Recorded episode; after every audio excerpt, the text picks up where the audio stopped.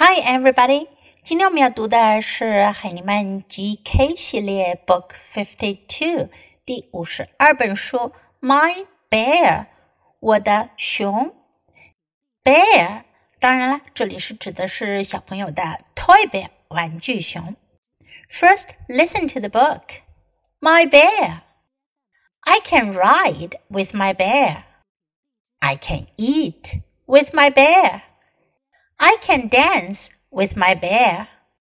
I can read with my bear. I can skate with my bear. I can paint with my bear. I can swing with my bear.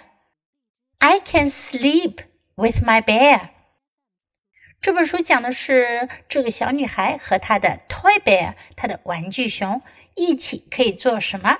用到的句型呢是 I can with，我可以和什么一起做什么？with 表示和什么一起？I can，我可以，我能，我能和我的熊一起做什么呢？Ride，骑，骑行；ride。eat 吃吃东西，我可以和我的熊一起吃。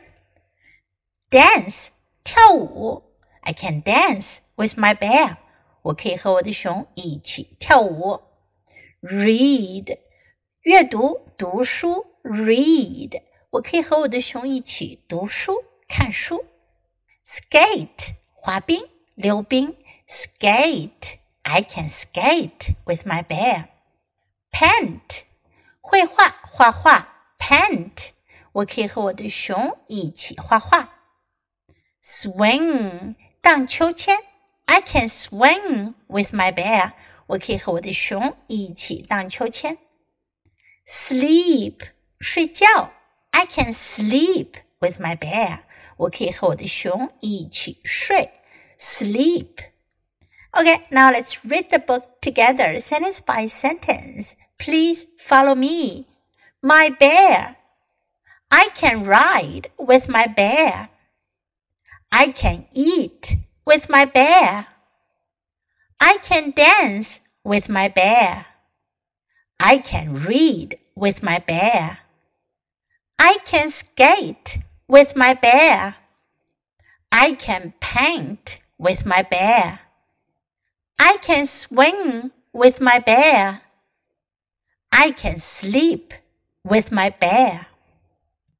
这本书我们就读到这里，别忘了要继续练习反复朗读，直到你熟练掌握哦。Until next time, goodbye.